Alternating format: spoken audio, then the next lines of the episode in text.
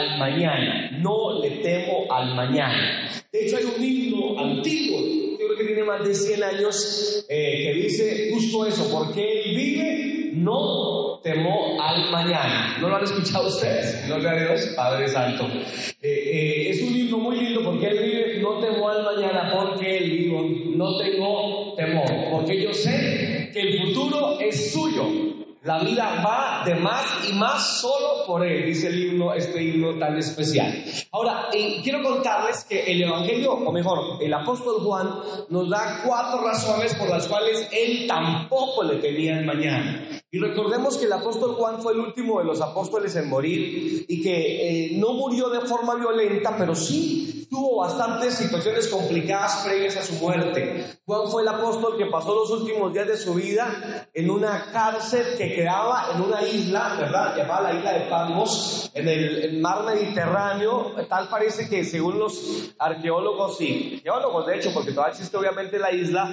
es una isla más bien desértica. Ahorita ya está habitada y demás, pero en aquellos tiempos era una isla, eh, bueno, peor que Gorgona, para los que recuerdan que aquí en Colombia hubo una cárcel que se llamaba Gorgona, en un islote que queda aquí también en el Caribe. Pues la, esta isla de Patmos realmente era un sitio muy complicado. Allá encarcelaron al anciano Juan y siempre me he preguntado cómo es posible que Juan en esta situación tan complicada tuviera una visión tan positiva de su futuro.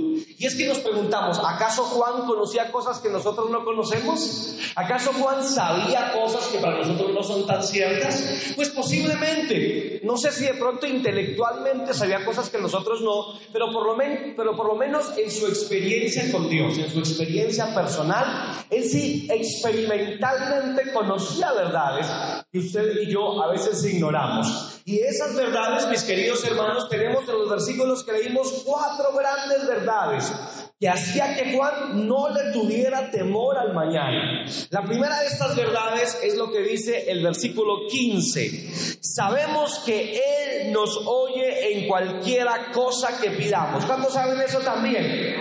Sabemos que Él nos oye en cualquiera cosa que le pidamos. Ahora, quiero decirles que esta primera cosa que Juan sabía es que Él sabía que tenía un auxilio seguro.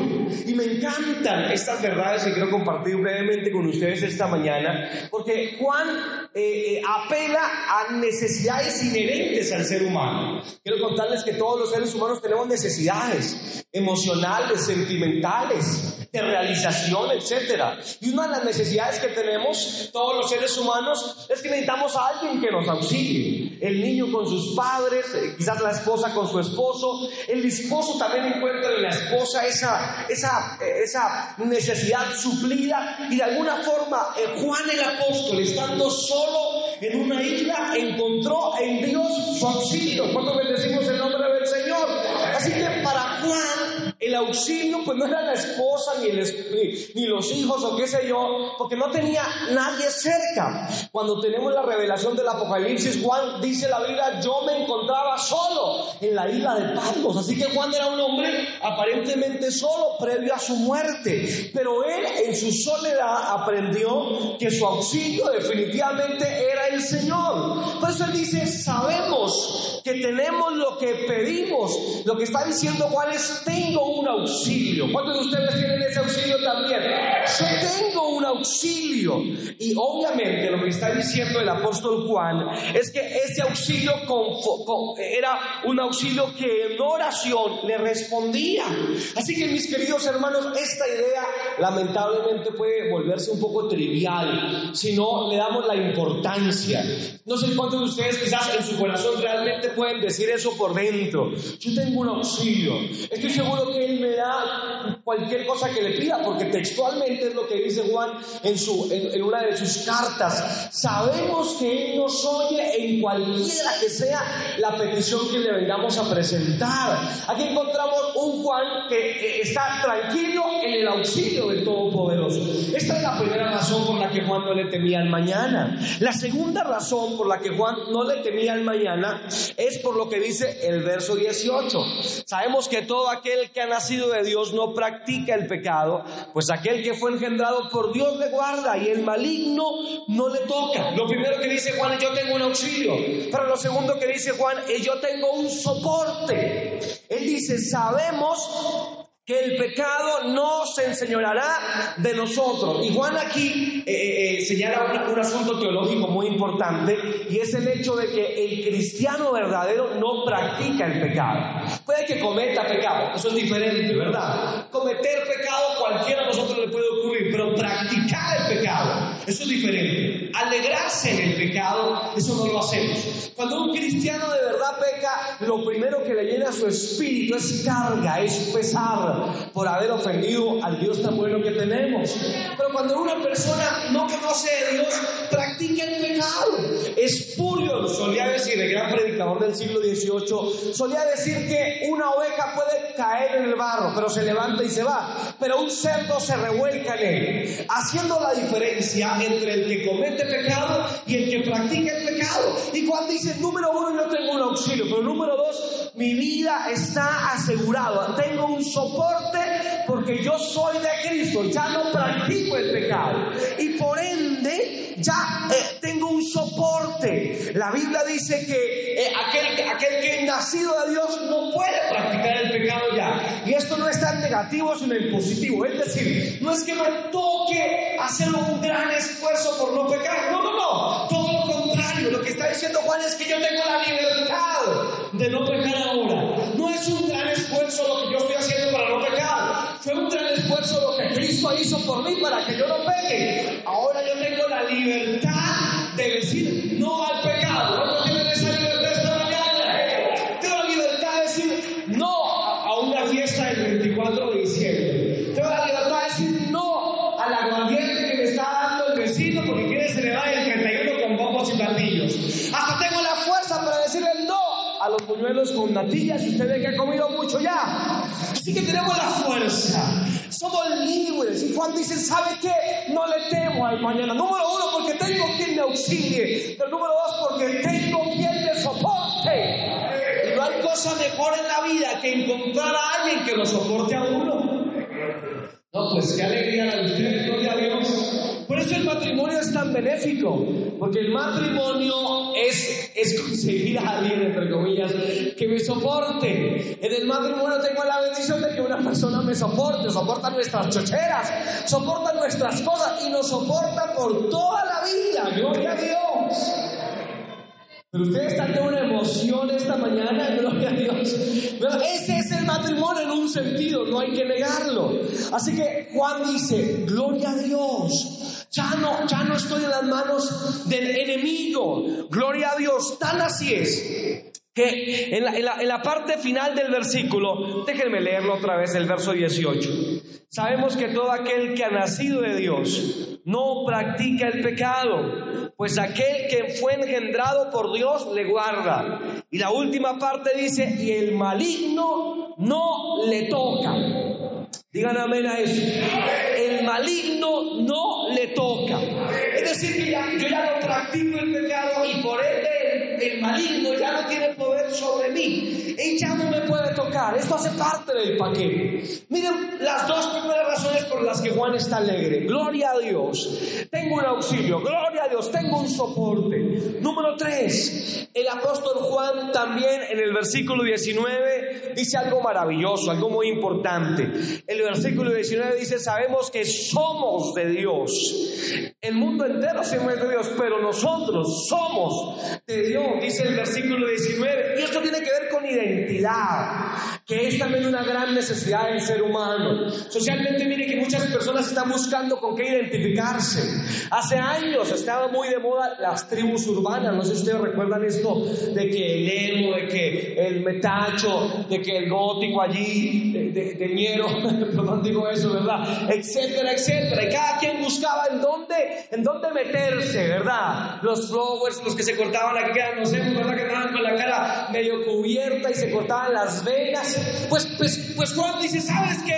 no, Juan no fue ni metacho, obviamente, ni necesitó ser gótico, ni necesitó ser emo, ni necesitó ser ninguna otra cosa. Él decía, yo tengo mi identidad clara en Jesucristo. Hoy lamentablemente la gente sufre por ¿no? nacen hombres, pero dicen que se sienten, eh, de hecho, no estoy exagerando, algunos se sienten caballos, otros se sienten literalmente perros, porque ya hay no solamente transgénero, sino transespecie, ¿no? Ahí está el canadiense de 58 años, creo que ya tiene, que se cree niña de 8 años y una pareja lo a este supuesto niña de 8 años cuando tiene 58, 50 años más. Y yo te pregunto, ¿qué harías tú? ¿Qué harías tú si en el colegio donde está estudiando tu niña de 8 años o tu niño de 8 años, este que dice que se siente de una niña, le propone un noviazgo a tu niño de 8 años? ¿Ves que ese es un problema de, de alguna forma de salud pública incluso? Así que no, hoy donde la gente está mareada por, por, por, por no tener identidad, ¿sabes qué dice Juan? En una isla solo encarcelado, Juan dice, ¿sabes qué? Sabemos que somos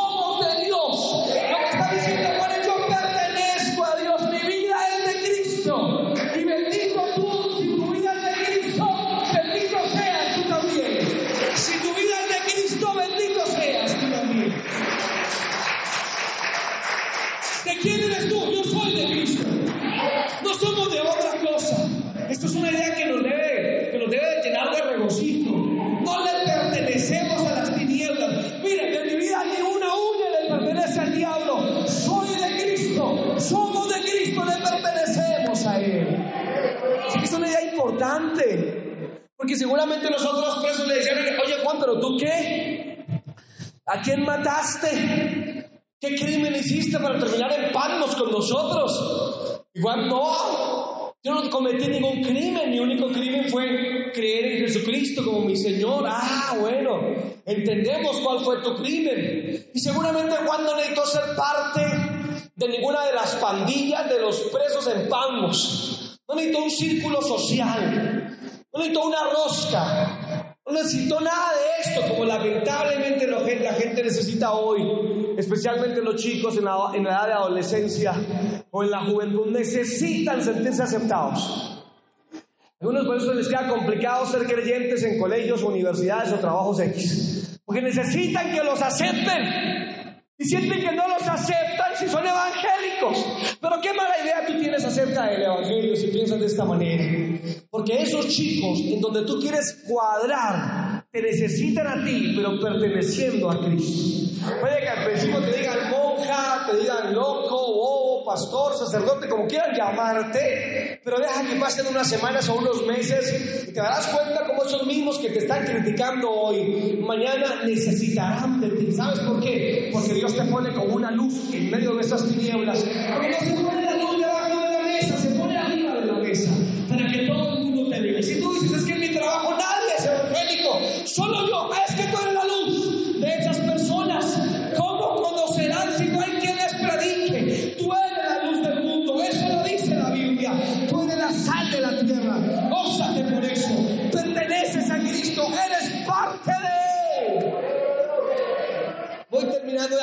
olvidar un día, estábamos en un culto en un hogar hace ya un tiempo.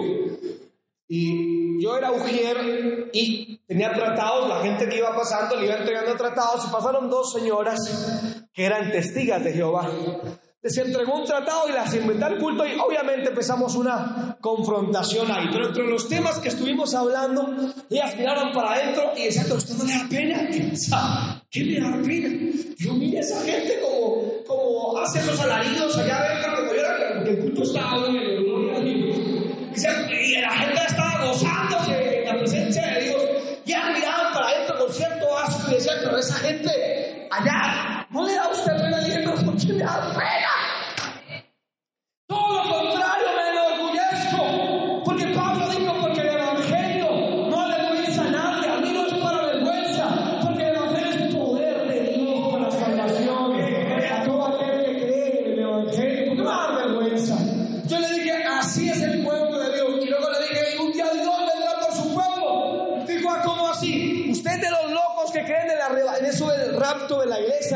De la iglesia. Le dije, pero por supuesto que yo creo en eso. Claro que creo en el rapto de la iglesia. Y luego me dijo ella, pero ¿cómo es esto del rapto de la iglesia? ¿Cómo es eso de que Dios viene a robar? Recuerdo tanto esa expresión. Le digo, usted está diciendo que Dios viene a robarse a un grupo de personas para llevarse al cielo. Yo le contesté de la siguiente manera, me alegré mucho de que ella hubiera hecho esa afirmación. Gracias, hermano. Así solito. acá. Sí, Gracias.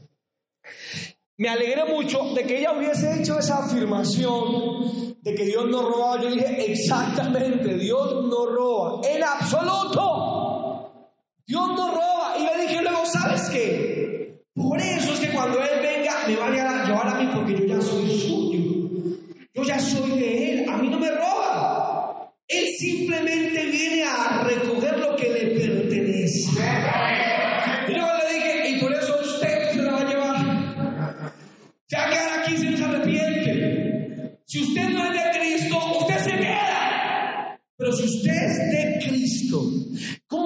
¿cómo llena esta idea? Con razón Juan se sentía pleno en una cárcel a punto de morir. No le temo al mañana.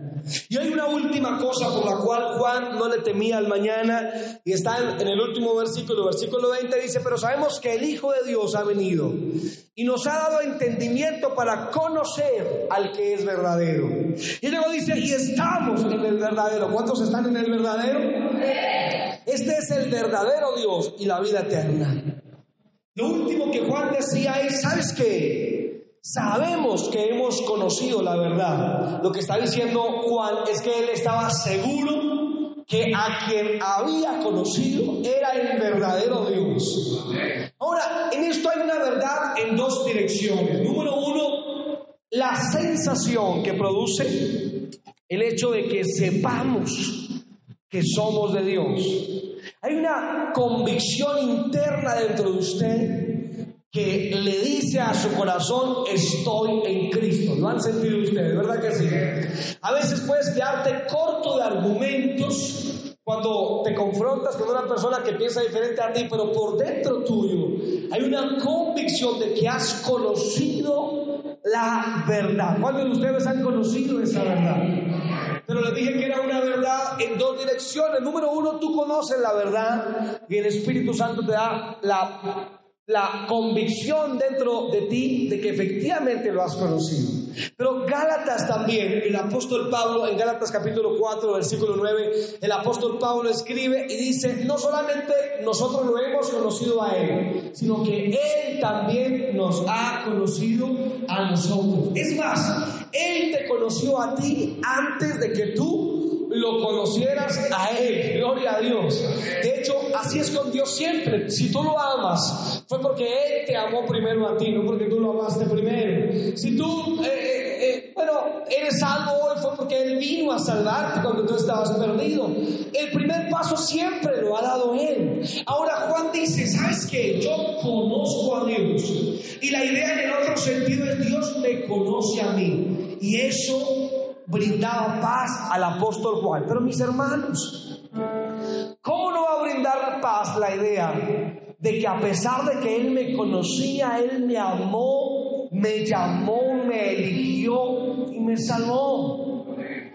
Y eso le da paz a Juan y por eso Juan no le temía al futuro. ¿Sabes por qué? Porque él decía, si Él me salvó,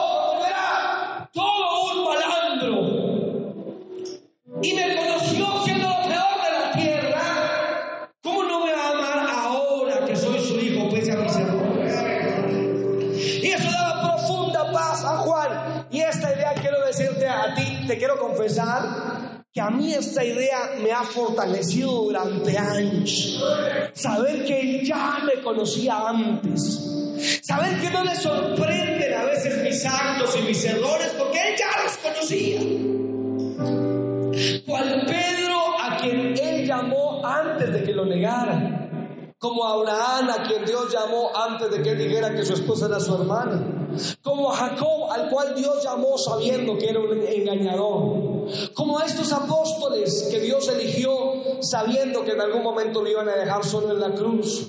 Como a ti que Dios te llamó a pesar de lo que eras, ¿te acuerdas? Mi querido, Él te ama. No te puede amar menos y no te puede amar más. Simplemente y llanamente te ama de la forma en que tú lo entiendes. Y sentirse así de amado daba tranquilidad a Juan y Juan decía, ¿sabes qué? No le temo al mañana. Mis queridos, si Dios nos permite vivir unos 20 o 30 o 50 navidades más y fin de años más, no le temas al mañana. Porque igual el Señor ya te conoce tal cual eres este día. ¿Qué tal si miras tu rostro un momento, por favor?